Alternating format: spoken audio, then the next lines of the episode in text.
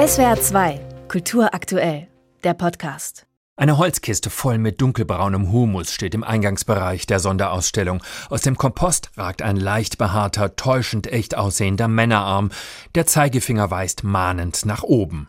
Es ist dieser Zeigefinger, der erhoben ist, der sagt, ja, so müsst ihr das machen mit dem Kompost, mit natürlicher Landwirtschaft, das ist gut, das ist richtig. So. Aber man kann natürlich auch an den Kreislauf von Leben und Tod und neuem Leben denken sagt die Leiterin des Museums Brot und Kunst Isabelle Grechat. Die Skulptur des Schweizer Künstlers Leopold Rabü ist ein Hingucker, ein bisschen morbid, gleichzeitig irritierend lebendig und dynamisch. Im Grunde steht sie für die gesamte Geschichte des Düngers.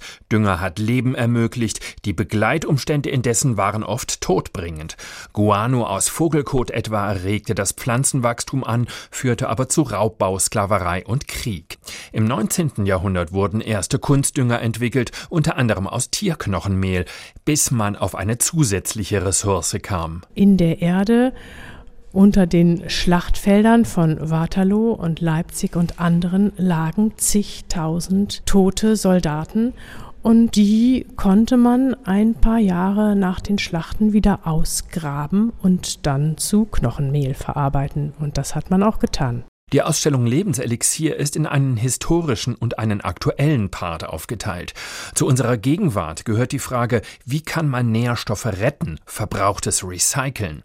Das Start-up-Unternehmen Finizio kam auf die frappierende Idee, Fäkalien aus Festivaltoiletten zu Dünger aufzuarbeiten und hat ein Klo entwickelt, das Kot und Urin separat auffängt. Finizio ist der Meinung, wir müssten noch viel weiter gehen, also nicht nur mit Festivaltoiletten operieren, sondern ganze Stadtviertel oder Städte damit ausstatten, mit solchen Toiletten, deren Inhalte eingesammelt und wieder zu Dünger verarbeitet werden. Diese Methode spart überdies jede Menge Trinkwasser, das ansonsten den Orkus runtergespült wird. Neben dem Wunderklo stehen ein Modell einer Neu-Ulmer Kläranlage und einige Reagenzgläser, die mit braunen und weißen Pulvern und Kügelchen gefüllt sind.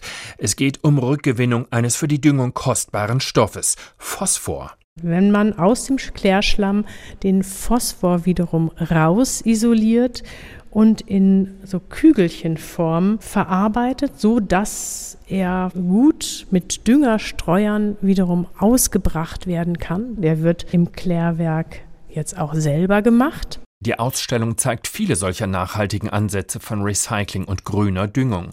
Und immer wieder werden im Museum diese Ideen auch in Kunstprojekten reflektiert.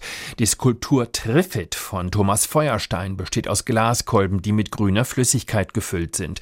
Sie mutet an wie eine Mixtur aus Stehlampe, technoider Pflanze und Laboraufbau. Die beleuchtete Maschine produziert tatsächlich Algen, die als Superdünger gelten, aber auch zur Überdüngung führen. Dann kommt es zu unkontrolliertem Algen Algenwachstum und das führt wiederum zu Todzonen in den Meeren, weil Algen wuchern und wuchern und ganz viel Sauerstoff dem Wasser entziehen und dann kann nichts anderes dort mehr leben. Die Ausstellung macht ein existenzielles Thema mit hoffnungsvollen, unappetitlichen und zerstörerischen Aspekten auf grandiose Weise anschaulich. Man merkt, dass in diesem Hause Agrarwissenschaftler und Kunsthistoriker zusammenarbeiten. SWR 2 Kultur aktuell. Überall, wo es Podcasts gibt.